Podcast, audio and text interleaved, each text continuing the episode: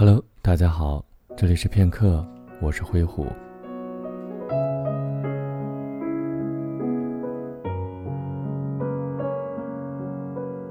爱情是一种贮藏在人心中的消耗品，总会有人将它过早的挥霍一空，有的人会为此懊悔不已。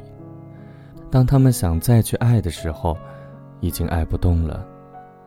而有的人把最珍贵的爱情。奉献给了他们最爱的人，以至于那些年刻骨铭心的故事，再也无法被复制，成为了夜深人静时流泪的理由。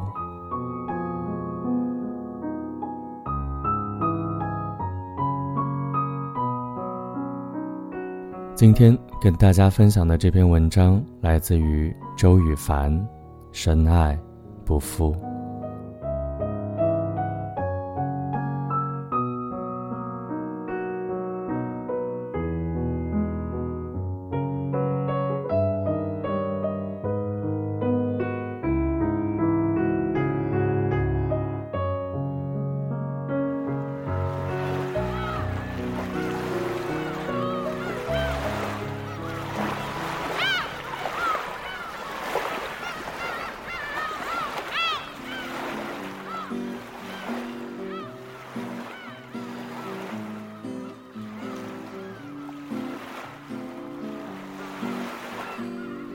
坐在窗户前，望着海面上的灯火，宝蓝的夜色渐渐沁入了天空，墨色的海水呜咽着冲刷着海岸，路灯将街道染成了金黄色，时不时几辆出租车飞驰而过，不远处的海面上，亮橙色的灯光上下浮动，像极了生在海中的萤火虫。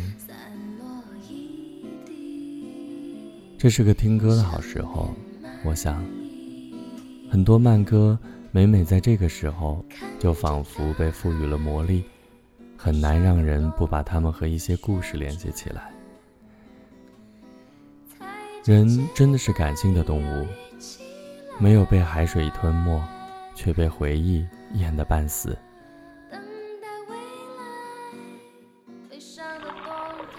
我倒了一杯朗姆酒，切了两片柠檬，泡了进去。手边的音响正播放着孙燕姿的《当冬夜渐暖》。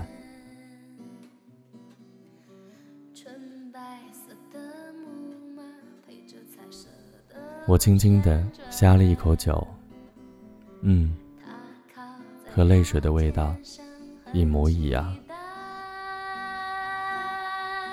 我记得那些年。阿锦姑娘送给我的那杯酒和那个故事，也是这个味道的，有点苦，有点涩，回味却很优雅。看着大海，悲伤的冬天独自旋转，踩着洁白阿锦是我的初中兼高中同学。他和我有着完全相反的个性，我内敛而安静，而他则张扬鲜明。阿景的家庭条件不错，她也生得乖巧漂亮，无论是谁都愿意和这样一个姑娘走得更近一些，我自然不例外。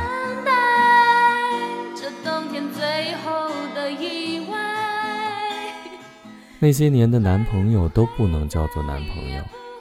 爱情只是一种暧昧的关系，没有人能够真正的体会到情爱究竟意味着什么。那时候的爱情只是一种依赖和需要。正因如此，处于叛逆期的阿景自然交了不少男朋友。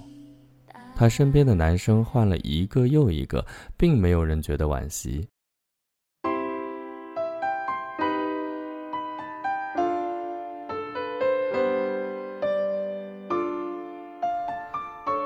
感情泛滥的时代是最不容易触碰到心脏最柔软的那片地带的，可是也正因为如此，那些肆意散发着荷尔蒙气息的年轻人们便更加肆意妄为的挥霍着爱情所赋予他们的能力。阿景喜欢那种安静的、干干净净的男生。这些特征从他交往过的类型里就可以看得出来，而这些和我也正好相反。午后的教室里时常注满了阳光，窗外那棵梧桐树的树叶仿佛一尾尾嫩绿色、透亮的鱼，在微风中游动着。每当这个时候，阿景就会扒在温暖的书桌上，望着窗外出神。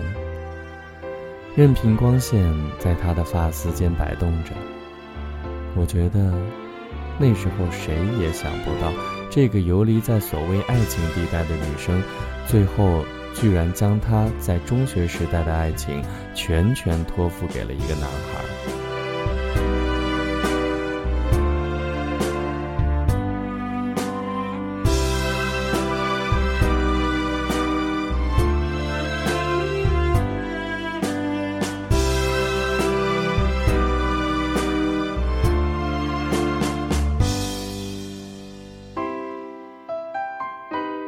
二那年，文理分科，抱着学理科更好就业的想法，除了我和阿景，班上的其他人都选择了理科。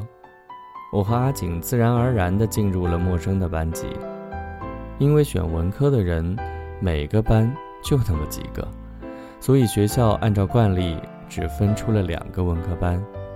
这样一来，所有的人挤在两个班里，又显得很拥挤了。对于这一点，常年征战沙场的老师们都有对策，从两人一桌改成三人一桌，教室里就有了足够的空间作为过道和清洁区了。文科班的男生本来就少，这样做基本上就是两个女生夹一个男生，那些男生自然乐得合不拢嘴。我和阿锦坐一桌，中间坐着一个姓孙的男生。具体的名字我记不起来了。仔细想想，高二、高三那两年，我和阿景貌似都只叫过我们给他起的外号“悟空”。悟空的话很少，用现在的形容词来形容他就是高冷。他完全不同于其他一下课就爱打闹的男生。悟空往往会坐在自己的位置上看书，或者安安静静的做他自己的事儿。他太安静了。以至于什么时候他和阿景走得那么近，我都完全没有察觉。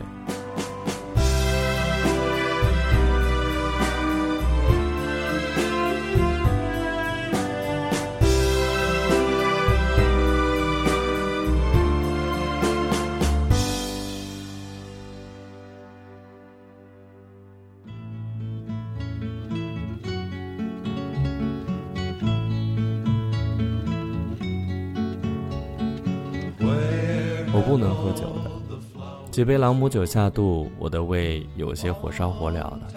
耳边播放着的是 The Brothers for the Where Have All the Flowers Gone？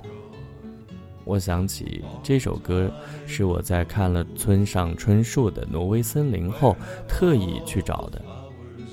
小林绿子和渡边君喝着啤酒，看着远处浓烟滚滚时，绿子拿着吉他唱着的。正是这首歌，我有些醉了。可是正是在酒精的怂恿下，那些回忆更加疯狂地向我的脑海中涌来。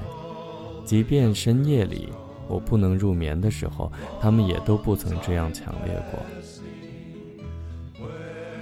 我开始意识到阿景和悟空走得很近的时候，是因为阿景的变化已经明显到了连我这般迟钝的人也能够察觉到的地步了。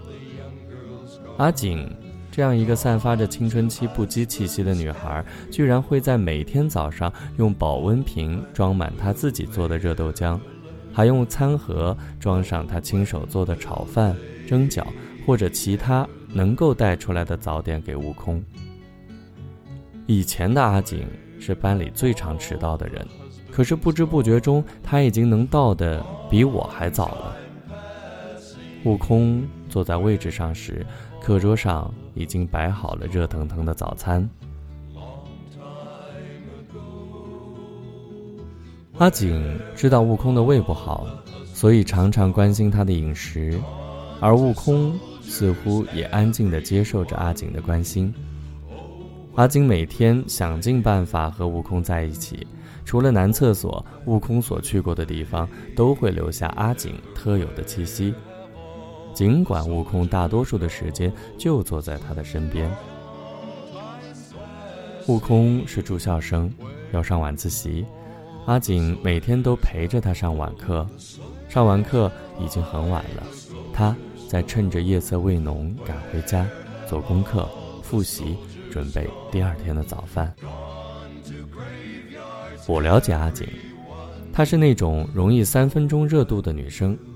大多数的时候，她都对很多事情很有兴趣，可是过不了多久，她就会对那些事情感到索然无味。不过，令我感到意外的是，阿景对悟空的这种感情，或者说是行为，竟然一直坚持到了我们毕业。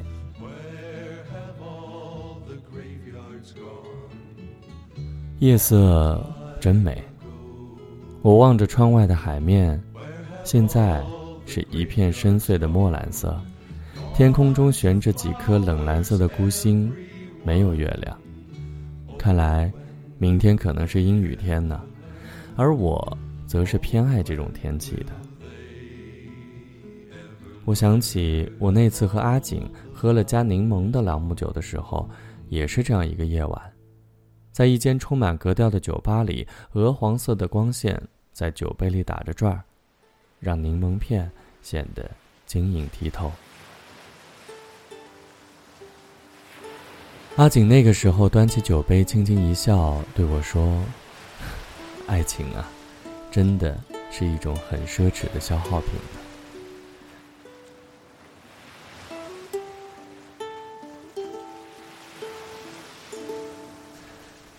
阿景有着一双很好看的手。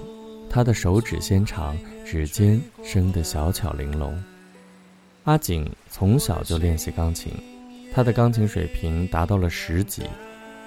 阿景的家人对他的期望很高，希望他考进音乐学院，以后当一名音乐教师。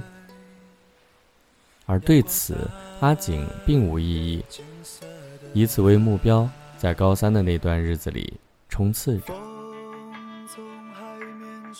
高三那段时光是夹杂着泪水和欢笑的。当高考完成，英语考试的结束铃声响起时，我们居然没有像一开始想象的那样欣喜若狂、泪流满面。我们走出考场，微笑着击掌，商量着去哪里唱歌，唱个通宵。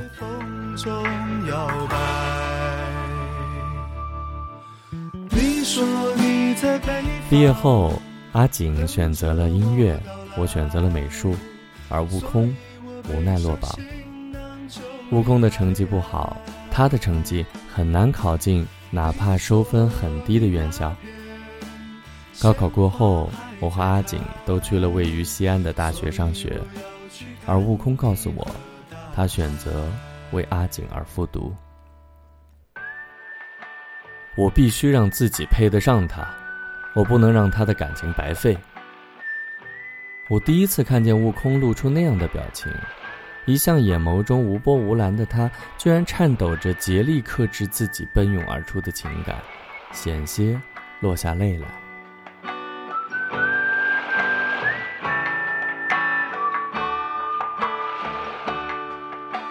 风从海面吹过来，很多时候不是一个人感情淡薄。而是他们习惯把那份感情藏在心底，融化成了身体的一部分。悟空把对阿景的情感转化为了前进的动力。高四那年，他硬生生地做完了一套又一套他以前碰都没碰过的习题，一分一秒都不敢遗漏，就好像他所有的时光都不是自己的，而是他欠给阿景的。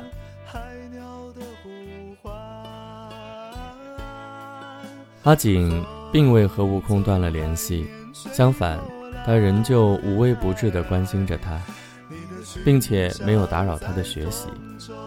悟空从一开始的勉强三百分，到最后轻松考上五百多分，每一分的进步都是对他诺言最好的见证。第二年的高考结束后，悟空踏出考场的那一刻，依旧是面无波澜的表情，只是眸子里却微微有些闪着泪光。悟空最后如愿以偿，考进了东北一所大学的法律专业。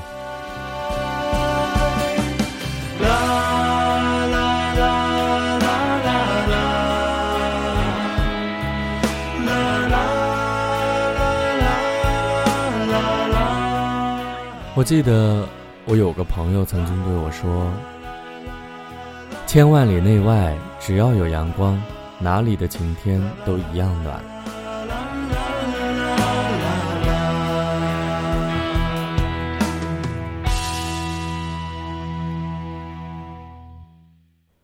阿景和悟空隔着千山万水，却有着令旁人羡慕的爱情。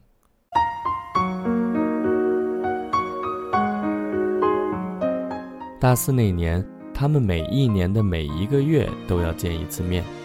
为了省钱，他们每次相见都是坐火车硬座。悟空每个月要向阿景上交十元钱的保护费。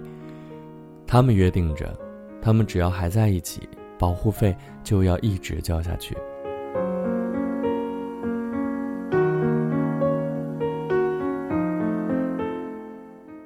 我曾和阿景一起走在一个初春的雨天，我问他，坐在火车硬座上的感觉是很难熬的，那里充斥着各种混乱和肮脏。那段漫长的铁路时光，你究竟是怎么度过的？阿景只是对我笑了笑，并没有回答我。那天的雨下得很绵，打湿了阿景碎花的裙摆和她好看的笑容。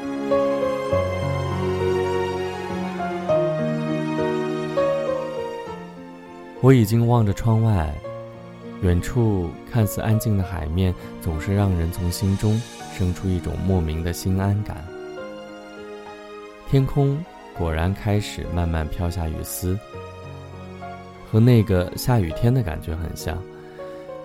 我把手掌贴在窗户上，感受着海风裹挟着雨水的冰凉，却在玻璃上留下了自己的掌纹。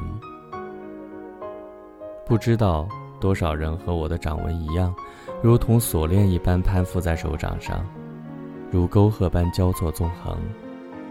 我记得阿锦有着和我一样的掌纹，他那时笑着跟我说：“从掌纹来看，我们两个人各自的爱情都注定是难舍难分且刻骨铭心的。”可是这句话，他只说对了一半。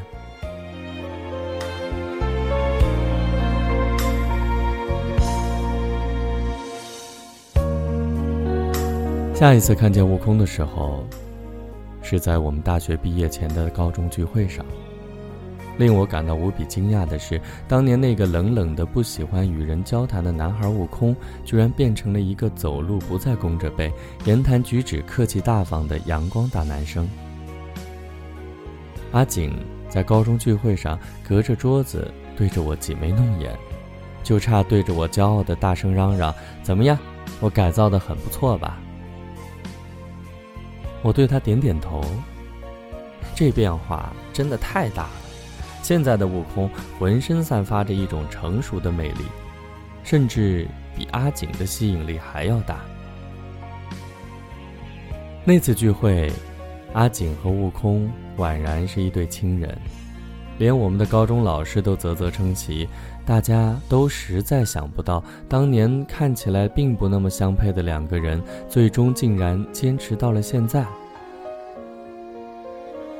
爱情，是一种贮藏在人心中的消耗品，总会有人将它过早的挥霍一空。有的人会为此懊悔不已，当他们再想去爱的时候，已经爱不动了。而有的人。把最珍贵的爱情献给了他们最爱的人，以至于那些年刻骨铭心的故事再也无法被复制，成为了夜深人静时流泪的理由。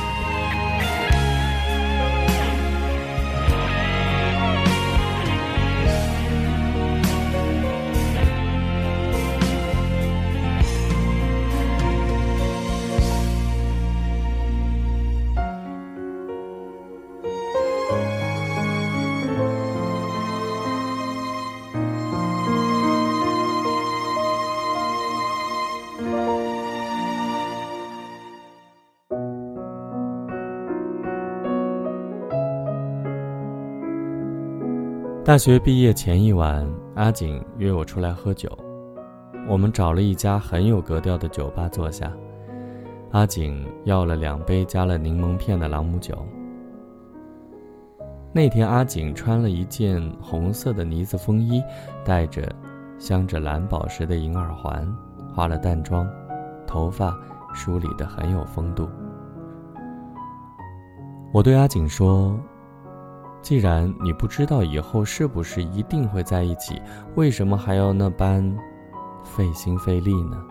阿锦沉默了良久，慢慢抿了一口酒，对我说：“不论在不在一起，我都希望他以后变得更好。我不想把这句话变成一句空话，因为，他毕竟是我曾经那么用心去对待的那个人。”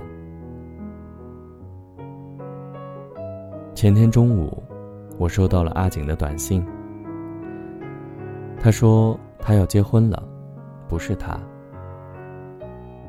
我问他新郎怎么样，他说都很好。我现在坐在窗台上看海喝酒的时候，突然想起了毕业后的那顿饭。毕业后。我选择继续学习，而阿景因为家里的安排有了不错的工作。那天我们约出来吃饭，不知怎的，在饭桌上聊起了悟空。阿景说，他和悟空在一起的那些年，他仿佛将他全部的去爱的能力都耗尽了。当悟空逐渐变得优秀起来时，他也缺少了和阿景在一起的时间。更多的时候，只好用“随便”这样的字眼来回答阿景。于是，阿景意识到了，是时候他该离开悟空了。那顿饭上，阿景喝了好多酒。他说：“他真的太累了，费尽全力去真心对待一个人，真的太累了。”我第一次在饭桌上看见阿景喝醉，他哭得很厉害，仿佛积攒了很久的泪水在那一刻决堤了。他一边抽噎，一边模糊不清地对我说：“分手那天，他和悟空用这些年攒下来的保护费，走街串巷的，把他们曾经一起吃过的小吃吃了个遍，经过了那些……”藏满他们幸福回忆的街道，翻过了他们留过言的留言簿，互相嘲笑着对方当年的幼稚举动。最后，他们在最熟悉的地方放手分开，答应从此再也不见，各自为安。现在阿景要结婚了。新郎是一个很安稳、很会照顾人的人。阿景真的爱他吗？我不知道。我只知道，如果这个世上真的有守恒原则，那么是时候让另一个人来真心照顾阿景这颗疲惫的心了。我端起酒杯，眯着眼，看了看漂浮在酒里的那两片柠檬。感觉到眼角有两行暖流滑下，我咂咂嘴，分不清这到底是朗姆酒的味道，还是泪水的味道。窗外阴冷的寒气，终究还是没能穿透玻璃，打到我的掌心。我望着壁炉里的炉火，听着郑中基的《答应不爱你》。出神，我仍旧怀念那天坐在酒吧里的那个阿景，即便喝下了最后一口酒，他也未曾露出一丝一毫的伤感和心痛。他浅浅的笑着对我说：“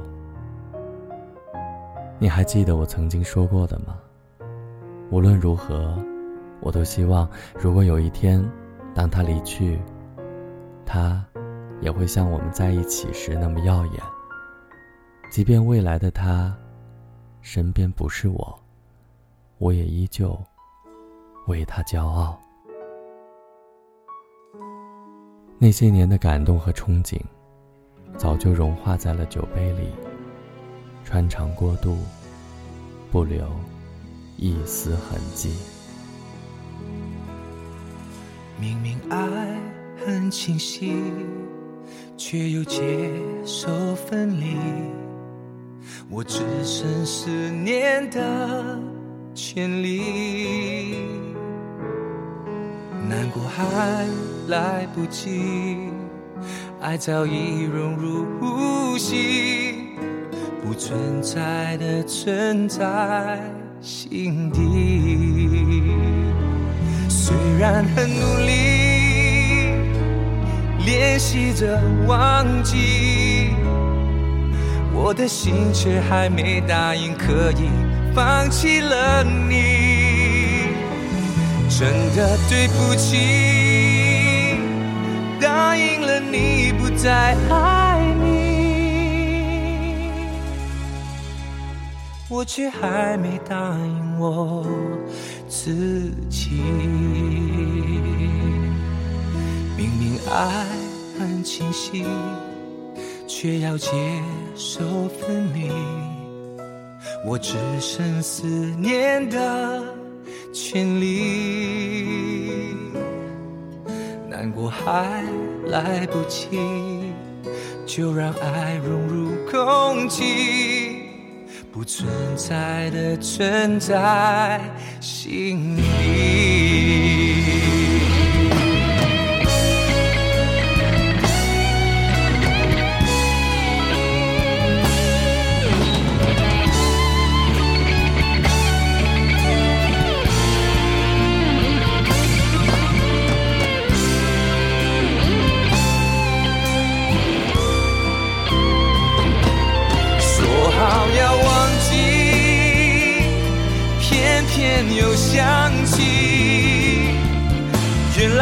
我的心还没有答应放弃了你，真的对不起。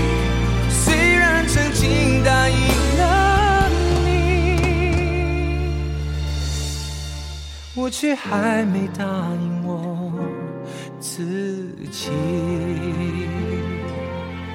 却又如何真的不爱你？